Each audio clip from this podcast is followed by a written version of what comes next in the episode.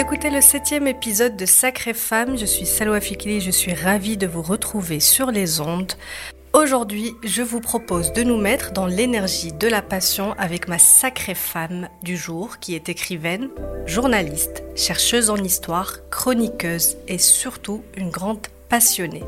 Passionnée par l'histoire à en faire sa vie quotidienne. Avec moi au studio, Mouna Hashim.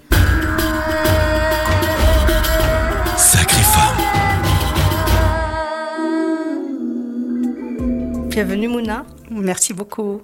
Alors on va démarrer euh, ce, ce, podcast de manière conventionnelle, comme ça on prend en considération euh, les gens qui sont un peu sensibles à la passion. De manière conventionnelle, vous êtes littéraire de formation, vous êtes euh, journaliste par métier. C'est ça. Et vous êtes passionné par l'histoire. Exact. Mais aujourd'hui, clairement, vous êtes un mélange des trois. C'est ça. Alors comment vous, vous vous présentez si on veut aller sur une manière un peu conventionnelle? Difficile d'être conventionnel quand il s'agit de mon parcours. Effectivement, j'ai fait des, bon, pour me présenter de manière générale sur le plan personnel. Bon, ben, je suis casablancaise, marocaine évidemment, entre 50 et 60 ans exactement. voilà, exactement. Euh, j'ai deux enfants qui sont deux jeunes adultes maintenant, et donc euh, je suis libre comme le vent. Je suis mariée depuis une éternité, mais je suis libre de justement de vaquer à mes occupations sans contrainte. Euh, C'est ça l'amour. Ouais, exactement. De, et puis même, j'ai plus les contraintes des bébés, des enfants en bas âge, ouais. etc. Donc je suis libre de me euh, consacrer, voilà, exactement, à plein temps.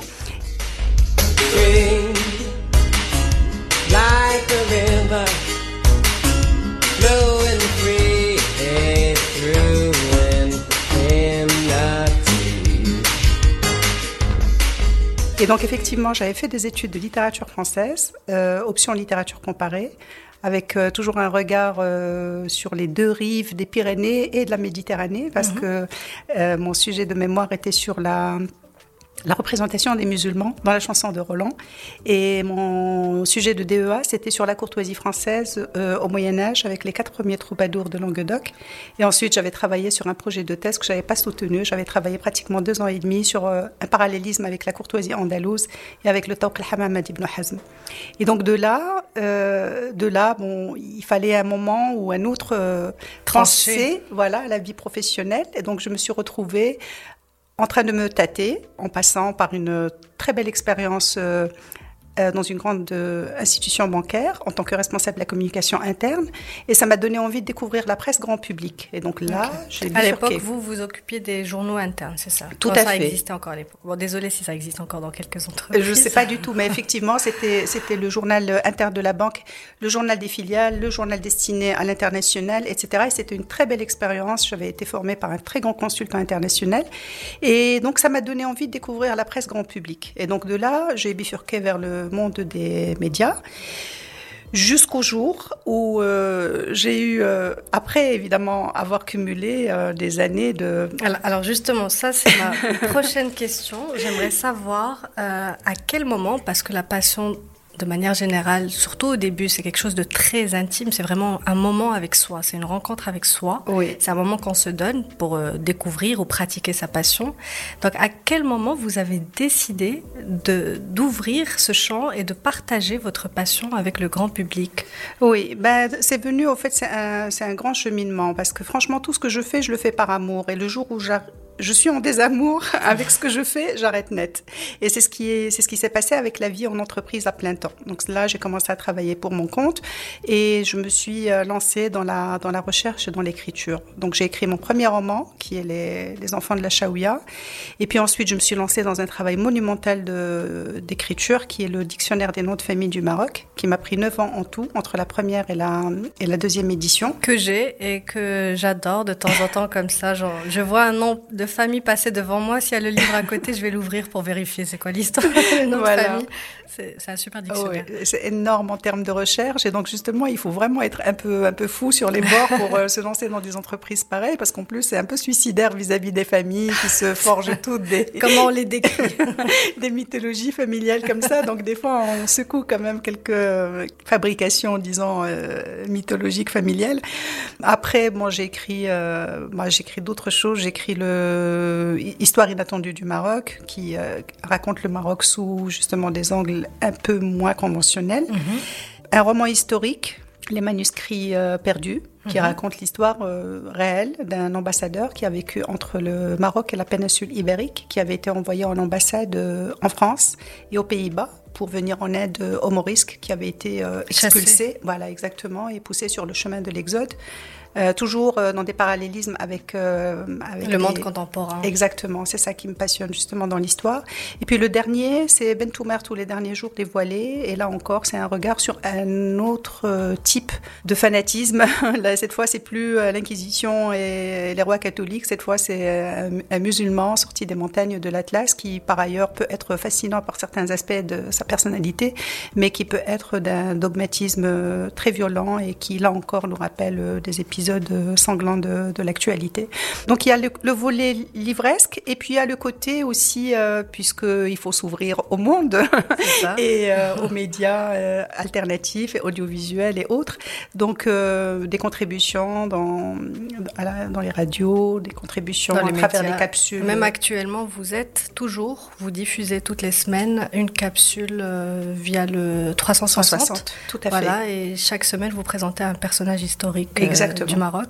Exact. Alors, votre contribution est énorme, il faut le dire. Mais d'où vous vient cette passion? Parce que je tiens à rappeler que vous n'êtes pas du tout historienne de base. Du tout. C'est la passion votre moteur. C'est pour ça que j'ai dit en intro qu'on allait vraiment être dans l'énergie de la passion. Ah oui. Parce que vous en faites des choses de cette passion. D'où elle vient? À quel moment c'est né cet, cet amour pour l'histoire? Ben, C'est-à-dire avec du recul, j'ai essayé de penser à tout ça, mais dé- déjà, euh, il y a deux aspects. Il y a le volet lecture, et c'est vrai que j'absorbais un nombre incroyable de, de livres. Moi, je, je suis de la génération, il n'y avait pas de chaîne télé, il y avait une seule chaîne qui commençait à 8 heures le soir, je ne sais plus à quelle heure. Euh, il fallait bien occuper sa journée. voilà, et moi, on pouvait m'abandonner n'importe où avec des livres. Je suis heureuse euh, comme euh, donc je lisais énormément. Et évidemment, ça stimule l'imaginaire. Et depuis toute jeune, je me rappelle les livres qui m'ont marqué dans ma prime jeunesse. C'était genre les derniers jours du Vésuve. C'était c'est toujours historique. C'est pas forcément en rapport avec l'histoire du Maroc, et même pas du tout, parce que l'amour de l'histoire du Maroc m'est venu sur le tard. Mais l'histoire du monde en général est toujours fascinante pour moi. D'ailleurs, même aujourd'hui, quand je veux regarder une série ou un film, c'est toujours historique. C'est toujours. Et puis il y a le volet, disons, euh, familial. Moi, j'ai deux grands-mères euh, dont je parle beaucoup, qui sont euh, deux gardiennes de la tradition, comme finalement toutes les femmes de leur, euh, de leur génération, qui sont profondément ancrées dans leur ruralité. Bon, elle, une a vécu et est morte à la campagne, et l'autre est d'origine rurale et a vécu euh, En ville. en ville, à Casablanca, oui. Et donc, elles ont un répertoire en matière de justement de, de tradition orale, de contes, de légendes, de qui m'a bercée depuis euh, depuis ma tendre enfance. Et d'ailleurs, euh, ma grand-mère qui était une conteuse née, ma grand-mère paternelle particulièrement, elle avait une euh, ribambelle d'enfants et de petits enfants, et elle, elle, elle disait toujours que j'étais sa préférée parce qu'au fait, j'étais celle qui l'écoutait pendant des heures. La seule qui, qui, qui restait captivée. Voilà, et je pense franchement, honnêtement, je pense que ça, ça a opéré un déclic euh, fondamental dans mon, ben, dans mon imaginaire, dans, dans ma façon de voir le monde, et puis euh, dans ma manière aussi de vouloir euh, concilier euh, l'oralité, l'écriture, de concilier aussi la ruralité, qui est très souvent rejetée quand on est euh, Oui. un petit peu euh, embourbé, je dirais, dans, le, dans la ville. Et donc c'est ma manière aussi de faire la jonction entre, tes, entre tout ça, puisque on considère que la culture livresque est un peu élitiste et donc il faut essayer de, de concilier un petit peu entre tout ça et puis euh, d'où euh, l'importance pour moi parce que je suis plus francisante euh, qu'arabisante dans quand j'écris mais je fais un effort euh, pour les capsules et pour parce qu'il est extrêmement important de s'adresser en Dalija à tous les Marocains C'est ça, et- que le message vraiment il passe à tout le monde et pas juste à une petite niche que Voilà. nous représentons. hein. On se le rappelle, on est une petite niche. Donc il faut s'ouvrir au maximum et Ouais. voilà essayer de toucher le plus grand nombre parce que justement cette euh, passion, il faut pas qu'elle reste prisonnière, il faut pouvoir la communiquer euh, au plus grand nombre. Alors les, en spiritualité, on dit que le réel apprentissage commence quand on transmet, quand on Mhm. partage. C'est là où démarre le réel apprentissage. Donc c'est un peu, c'est ce qui vous a traversé à un moment donné. Je pense que c'est ça, oui, tout à fait. Et alors, votre amour pour l'histoire du Maroc dans Mm. tout ça, à quel âge c'est venu? C'est venu très tard parce que bon, moi je suis un pur produit de l'école marocaine et je détestais euh, tous les cours qui étaient un peu barbants et les cours d'histoire en faisaient partie. Avec beaucoup de dates, beaucoup de noms, beaucoup d'événements. Et donc à un moment euh, justement il y avait un déphasage avec ce que je pouvais lire dans les ben, dans les livres, dans les dans ces livres dont je vous ai parlé, les, la manière euh, pas romancée forcément mais la manière captivante de raconter l'histoire dans ses différentes dimensions, l'aspect social, l'aspect humain, pas seulement institutionnel, qui rend l'histoire beaucoup plus attractive parce que là, elle nous parle. euh, C'est plus humain. Il y a des ça. émotions, il y a des histoires, il y a du vécu. C'est pas juste des dates, euh, une chronologie. C'est ça, exactement. Et donc après, au fait, c'est venu progressivement parce que mon premier roman était euh, euh, tourné autour d'une histoire largement autobiographique qui est qui, qui tourne autour de Casablanca et justement son arrière-pays rural. Et donc je me suis énormément documentée sur Casablanca et sur euh, l'arrière-pays dans le cadre du roman. D'ail- D'ailleurs, excusez-moi, vous êtes aussi euh, cofondatrice de Save Casablanca Tout sur à fait. Facebook. Voilà. tout à fait. Bon, bah, maintenant, les gens vont mettre un visage parce que tout le monde connaît Save Oui, Casablanca. exactement. Bah, bah, merci déjà. Je sors du sujet, mais merci pour le groupe Je parce que sincèrement, ça fait bouger beaucoup de choses. Je Oui. ferme cette parenthèse. Donc, euh, j'ai fait beaucoup de recherches sur l'arrière-pays, sur des événements justement sociaux et qu'on trouve pas forcément dans les livres. Et puis bon, de là, au fait, c'est venu de fil en aiguille. Euh, j'ai eu l'idée du dictionnaire des noms de famille du Maroc. J'ai commencé à lâcher de plus en plus mes lectures euh, en français. Et surtout quand il s'agit d'histoire du Maroc, bon, forcément, ça a été écrit dans un contexte historique particulier. Donc, euh, il y a beaucoup d'informations qui sont de première main, qui ont un caractère même un peu martial et tout en français, et qui sont très précieuses, avec évidemment toujours l'arrière-plan idéologique. Et puis j'ai commencé à me tourner vers d'autres types d'écrits qui sont évidemment les écrits euh, marocains, authentiquement marocains, écrits par des ulama, des savants à l'ancienne. Et donc j'ai fait la jonction un petit peu au fait euh, de tout ça pour euh, donner le dictionnaire des noms de famille. Et depuis que j'ai fait ce travail, qui a été franchement, quand je vous ai dit 9 ans en tout, et là je travaille sur une troisième édition augmentée, c'est un monde particulier.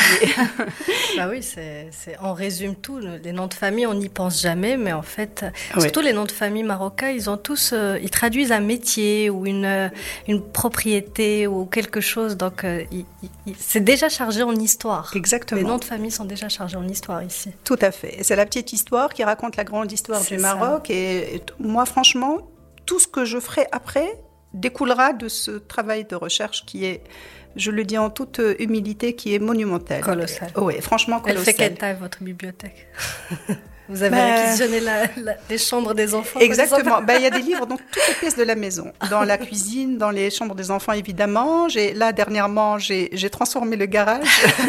Je l'ai- mon mari, il failli Ça va, votre fou. mari, il va bien Non, mais ben, je lui dis, la, la voiture, elle dormira dans l'allée du garage. Et donc, euh, j'ai- j'ai récupéré, le, j'ai récupéré le garage. Donc, voilà, et donc j'ai des livres un peu partout. Mais euh, j'achète pas systématiquement. Je travaillais aussi à la fondation du roi Abdelaziz Al Saoud. Donc, des fois, il y a des livres inaccessibles ou des livres très coûteux. Et donc, on est obligé de... Et puis maintenant, il y a la magie du net, où il y a à boire et à manger. Mais il y a aussi de très belles choses. Des ouvrages accessibles, euh, tombés dans le domaine public. À ceux Euh, qui savent euh, quoi chercher. c'est ça, exactement. Il y a des revues, euh, il, y a, il, y a, il y a des informations incroyables, mais incroyables. Les gens ne se rendent pas compte à quel point c'est une mine d'informations à condition de bien, de bien l'employer, évidemment. Exact. Alors, de toutes vos recherches sur l'histoire du Maroc, on va relier tout ça bah, à Sacrées Femmes. Alors, si vous deviez me donner trois sacrées femmes qui, de l'histoire du Maroc qui vous ont inspiré ou marqué d'une manière ou d'une autre, ça serait lesquelles? Ben, D'abord, je commencerai par dire que c'est une grande injustice envers les femmes euh, que de ne pas les citer systématiquement parce que j'imagine qu'il y en a beaucoup plus que ce qu'on voit et ce qu'on retrouve dans les livres parce que il est entendu que l'histoire est racontée euh, par les hommes et pour les hommes. Donc Oui. euh, les femmes font figure de De, De- mère nourricière, etc., Voilà. etc. Exactement. Et même quand elles ont joué un rôle important, on peine parfois pour trouver des informations. Ceci dit, il y a des femmes qui sont incroyables, d'ailleurs auxquelles j'ai consacré des, des capsules. Peut-être je vais m'arrêter sur le volet politique qui est le plus rare ou le plus inattendu quand il s'agit de parler de femmes dans l'histoire du Maroc. Alors euh, chronologiquement, il y a Zainab Nafzaouia qui est juste phénoménale. Euh, Alors, c'est quel siècle? C'est 12e siècle, sous le règne almoravide. Mhm. Donc, euh, elle a vécu à Armet avant la fondation de Marrakech. Elle était l'épouse du prince local, prince des Ourika. Ensuite, à l'avènement des Znetsa, parce que c'était une période de perturbation politique, qui tue son époux, elle épouse le chef des, des qui est le Kot. Et donc elle épouse le chef des ennemis. Exactement, qui a tué son époux. Et donc euh, elle se retrouve, j'imagine c'est que une sacrée femme. J'imagine bien. Et donc ensuite, c'est- ça coïncide avec l'avènement des Almoravides, qui sont les réels unificateurs du Maghreb et de l'Andalousie. Donc les artisans de, de- de- de l'uni- l'unité à la fois religieuse et, et politique du, du Maroc. Le grand chef saharien arrive, Abou Bakr, elle se marie avec Abou Bakr en troisième noce. Et quand il revient pour faire la guerre au royaume de Ghana, elle refuse de le rejoindre au désert elle demande à se séparer de lui et elle épouse Youssef Noutachfin, qui est le fondateur de Marrakech, qui est, qui est euh, le victorieux de la Ouais. bataille de Zalaqa. Lui, il avait arrêté la, la Reconquista, il avait réunifié l'Andalousie qui, était, euh, qui avait connu la chute des Omeyyades et l'arrivée des Roitelets des Taïfa, donc c'était un grand roi. Mais elle, elle a joué à côté de lui, elle a joué un rôle fondamental, notamment dans la fondation de Marrakech, qui n'existait pas encore, parce Ok. qu'ils étaient d'abord basés à Armet, qui est actuellement en ruine. Et donc, euh, bah, on lui attribue euh, plein de qualités, on imagine, hein, pour avoir Bah, épousé quatre princes et quatre... Et des- les ennemis entre eux. Donc euh, oui, donc elle était sacrément douée. voilà, exactement. Donc, euh, grande beauté, grande intelligence, et puis euh, cette faculté aussi de survivre Oui. au milieu des soubresauts politiques. Bah, elle elle- elle- elle s'est sauvée. Elle a sauvé sa vie. Elle s'est adaptée. Exact, tout à fait. Ça, c'est une qualité féminine. Voilà, exactement. Donc il y a Zeynep Ben Nefzaouia. Il y a aussi une femme qui est incroyable, qui est euh, Saïd al-Hurra. Alors là, on est au XVIe siècle et on est au nord du pays. Mhm. Elle est née à Chefchaouen. Son père appartient à une grande famille alami, dont l'ancêtre est le grand saint local euh, Moulay Abdeslam Ben Mchiche. Mhm. Et le père est le fondateur de la ville de Chefchaouen dans un contexte de reconquista et de d'expulsion, enfin de départ. De, C'était un petit peu avant la, la chute de l'an- de- du Zio, je pense, au moment où il a construit la ville. Euh, les premiers arrivants, euh, il les a Ils se réceptionnés. sont arrêtés là-bas. Voilà, à Chefchaouen. Et au même moment, donc, des expulsés andalous avaient euh, refondé la ville de Tétouan, qui avait été détruite quelques années auparavant par les Espagnols. Et ce chef fondateur de Tétouan, avec euh, l'accord, avec l'aide du père de, de l'Hurra, ils mettent en place une union politique et en même temps, euh, ça se concrétise par une union matrimoniale entre, euh, entre Al-Hurra et le petit-fils du fondateur qui est Al-Mandari, qui est le grand chef Al-Mandari. Et après la mort de son époux, elle va gouverner sur Tétouan en totale indépendance. Il faut dire que le règne, euh, le pouvoir à l'époque au Maroc était un peu fragilisé. Du règne des, c'était pendant le règne des Wattassides qui était Mhm. basé à Fès, et donc il y avait euh, Divisé, c'était assez divisé. voilà, c'est-à-dire que euh, Tétouan et Chefchaouen étaient des sortes de cités-États, comme des cités-États euh, un petit peu indépendantes par rapport au pouvoir. qui est régné. Elle a régné en totale indépendance. Et ça, c'était inédit quand même pour le Ah bah, XVIe évi- siècle. Ah oui, évidemment, c'était inédit. En plus de ça, euh, elle a même euh, dirigé des entreprises corsaires à l'ouest de la Méditerranée avec euh, l'aide de Barberousse qui lui en contrôlait la partie orientale. Et donc elle a contribué, bon évidemment elle a, elle a, euh, c'était un contexte de guerre de course, de euh, prise de captifs, de, Mm. d'esclavage, c'est-à-dire c'est de part et d'autre hein, de toute Oui, manière. oui. Donc c'était sans état d'âme.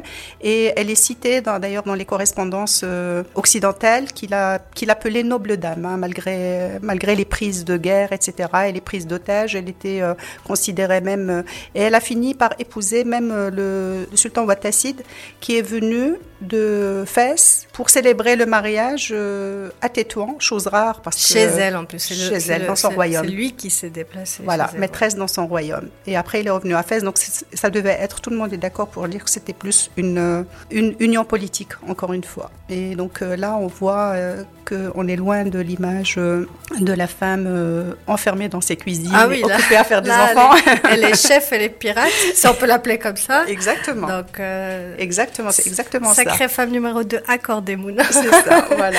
Et la troisième qui vous inspire le plus Alors la troisième aussi, elle est, elle est captivante, c'est la Lakhnat ibn Bakkar. Donc elle est l'épouse du sultan Moulay Ismail. Mhm. Là, on est au XVIIe siècle. Elle appartient à une famille euh, saharienne du sud-ouest saharien, la famille des Marafra. Et, donc là encore, c'était évidemment, comme ça se passait à l'époque, c'était pas coup de foudre, on, se, on se marie, c'était des, surtout à ce niveau, je veux dire, politique, politique et social. Voilà, exactement. Donc c'était lors d'une expédition du sultan dans le, dans le sud, et donc il a reçu l'allégeance des tribus sahariennes, et donc ça s'est concrétisé par une union matrimoniale avec la Larnata Donc elle se retrouve à Meknes. Déjà, elle était connue pour être très lettrée et très belle. Donc il y a des livres qui ont été retrouvés dans sa bibliothèque à Meknes où euh, il y avait des annotations de sa main, de grands livres d'érudits, de théologiens. Et il paraît qu'elle avait aussi un nombre impressionnant de livres. Et puis, euh, surtout, le rôle qu'elle va jouer, elle va jouer un rôle de conseillère auprès de son époux. Et surtout, surtout, ce qui est très important, parce que le, sultan Moulay Ismail a eu un grand règne grandiose, mais quand il est mort, il y a une crise de succession qui a duré 30 ans. Et elle, elle s'est retrouvée, elle était la mère de celui qui est devenu le sultan Moulay Abdullah, mhm. et elle a usé de toute sa force, de tout son pouvoir, de tous ses moyens financiers, de tout le poids de sa tribu, des Mrafra, qui était euh, introduit dans l'armée pour stabiliser. Voilà, le règne de son fils et ensuite celui de son petit-fils, Sidi Mohamed Ben Abdullah, qui a grandi euh, à ses côtés en ayant connu euh, beaucoup de mésaventures avec les prétendants au trône, euh, etc. Donc là aussi, c'est une histoire assez, assez fascinante parce qu'on se rend compte que les femmes, elles jouent un rôle politique de première main, mais elles le jouent dans les coulisses. Là, on est complètement dans le Wara Là, c'est complètement avec, avec les, les, trois histoires que vous venez de, Tout à fait. de partager avec nous. Alors quand vous connaissez, j'ai envie de dire de manière intime, ces femmes-là de l'histoire et puis même les hommes, en quoi ça vous nourrit d'être autant baigné dans leur histoire à eux, leur énergie, euh, leur force euh, tout ce qu'ils ont fait d'eux, les êtres humains qu'ils étaient, ça doit vous nourrir d'une manière ou d'une autre, ou toucher à votre vision du monde, toucher à votre, euh, au regard que vous portez sur les femmes. Mm. On a pu l'entendre quand vous racontiez l'histoire, ça, change tout de suite la perception historiquement euh, mm. sur la femme. Vous, en quoi ça vous touche, en quoi ça vous nourrit? Ben Déjà, ça me permet de, relativiser le présent. Et parce que je pense que nous avons beaucoup de nous, les contemporains, je veux dire les, les gens du 20e et 21e siècle, nous avons beaucoup de, de prétentions, disons. On a l'impression qu'on a tout inventé. Peut-être qu'il y a eu, sur le plan technologique, il y a eu des choses. Et puis finalement, ça nous ramène à notre condition déjà dans l'absolu, quand on regarde l'histoire de haut, on voit tous ces empires qui se succèdent, toutes ces villes qui se succèdent. Des fois, il y en a qui ont totalement disparu. Par exemple, Armet, c'était une grande capitale et il n'en reste rien. Quand vous allez maintenant, c'est Jmaat, Armet, maintenant c'est un petit, euh, une espèce de petit, petit petite bourgade endormie. Et donc quand vous allez là-bas, vous voyez le tombeau de Mu'tamid Ben Abbad qui a été détrôné de Séville, qui, qui repose là-bas. C'est-à-dire que c'est Rien on dur. Voilà, on se rend compte de la vanité, au fait, et de nos prétentions et de notre course folle euh, pour quoi et pour récolter quoi et pour voilà exactement et que finalement tout à un moment ou un autre, tout ça va se transformer en... Bon, c'est un peu, je ne sais pas si c'est philosophique ou si c'est mystique, mais c'est un petit peu ce que j'en retiens de, de plus fort, disons. De, ça me permet de relativiser, d'où d'ailleurs mes choix de vie. C'est profiter vraiment de votre vie, parce que vous savez que de toutes les manières, ça va finir tôt ou tard. Et Exactement. même si vous avez une une répercussion, on va dire, elle finira tôt ou tard par s'éteindre. Exactement, tout à fait. D'où d'ailleurs mes choix de vie par rapport euh, au fait d'avoir euh, euh, laissé tomber la vie professionnelle, de travailler comme je veux moi et pas comme euh, on me l'impose. Donc de et faire quelque chose que vous aimez. Voilà, exactement, parce que finalement c'est ça qui me nourrit au quotidien. C'est pas le fait euh, d'avoir un super salaire, d'avoir une super montre, ou d'avoir un sac signé, ou d'avoir. Euh, vous voyez ce que je veux dire? C'est un détachement. C'est vraiment un très très grand détachement. Ouais, un très très grand détachement. C'est un bel impact qu'a l'histoire sur vous. Oui, oui, mais bon, des fois j'ai l'impression d'être un peu parce que je déconnecté, de... déconnecté. En même temps, j'ai à cœur de nouer, de faire la jonction entre le passé et le présent, parce que c'est une autre manière aussi de dire notre présent. Parce que ces histoires, il y a peut-être des révolutions technologiques ou industrielles, mais les humains restent les humains. se répète. Voilà, c'est ça, exactement. On reste humain avec les mêmes émotions, les mêmes désirs, les mêmes rêves, les mêmes faiblesses. les mêmes, voilà, tout à fait. Donc on reste humain avant toute chose et de parler de ces personnalités, et de ces personnages et de ces époques, c'est juste de parler de nous euh, d'une autre manière, au fait. Avant de, bah, de vous quitter, un petit mot bah, pour les, toutes les personnes qui sont passionnées, qui nous écoutent. Qu'est-ce que vous aimeriez dire, vous, qui est arrivé à ce stade quand même, qui est important? C'est pas tout le monde qui ose le faire, vivre de sa passion, qu'importe le niveau avec lequel on arrive à vivre, mais c'est Mm. vraiment vivre de sa passion tous les jours. Oui. Vous aimeriez dire quoi à ces, à ces personnes passionnées euh, Ben, il faut aller jusqu'au bout de ses rêves parce que euh, moi j'ai vu mon père partir à l'âge de 43 ans, euh, j'avais 21 ans, j'ai, je veux dire, il y a rien qui dure, donc euh, je vois pas pourquoi c'est euh, mon père quand il est parti, il a emmené ni ses diplômes, ni ses études, ni, euh, je veux dire, et c'est comme ça, c'est valable pour tout le monde. Donc on vit, pourquoi au juste? C'est quoi notre objectif dans la vie? Donc c'est à nous de faire nos propres choix, c'est à chacun de faire ses choix et de faire euh, sa liste de priorités. Qu'est-ce qu'on veut? Est-ce qu'on veut le, matériel? Est-ce qu'on veut le, le- business? Est-ce qu'on veut cumuler Est-ce qu'on veut ou est-ce qu'on voilà. Et donc c'est à chacun au fait de faire ses propres choix et qui arrive au moment voulu de toute manière. Parce qu'il y a un moment ou un autre pour chaque personne il y a un déclic qui va s'opérer à un moment précis de sa vie Ouais. et, et donc il faut s'écouter soi-même aussi et puis se donner euh, se donner les moyens d'arriver à cette euh, à ce cheminement pour pouvoir justement aller jusqu'au bout parce que je vous cache pas que même moi jusqu'à aujourd'hui des fois j'ai, j'ai- je me dis je suis complètement tarée mais les gens ils sont là ils ont du boulot normaux ils ont ils ont des situations financières stables ils ont ils ont assuré leurs arrières etc et donc euh, moi aussi je vis des périodes de remise en question Ouais. et tout même si pour rien au monde je reviendrai euh, à Je- ce monde-là ouais. mais disons que c'est pas facile et donc il faut Il vraiment faut être tenir bon, en fait. c'est ça Il faut sur y la durée et tenir bon sur la durée. Voilà, et n'écouter personne, hein, parce que moi j'écoute personne, vraiment j'écoute personne, même les plus raisonnables. euh, voilà, c'est les, c'est sur les coups de tête que je que j'ai pris les plus belles décisions de ma vie. donc, euh, C'est leur avis, c'est leur perception du monde, c'est C'est pas ça. la vôtre. tout à fait, exactement. Merci beaucoup. C'est moi qui vous remercie. Merci à toutes celles et ceux qui nous écoutent. N'hésitez pas à vous abonner au podcast, à liker et à commenter sur les plateformes Apple Podcast, Google Podcast, Deezer ou Spotify. Ça sera votre contribution à Sacrée Femme. Sacred woman I am. With bare feet I walk across the river stones. With water in my blood and the earth in my bones. I tend a fire in my heart so I am never alone. Sacred woman I am.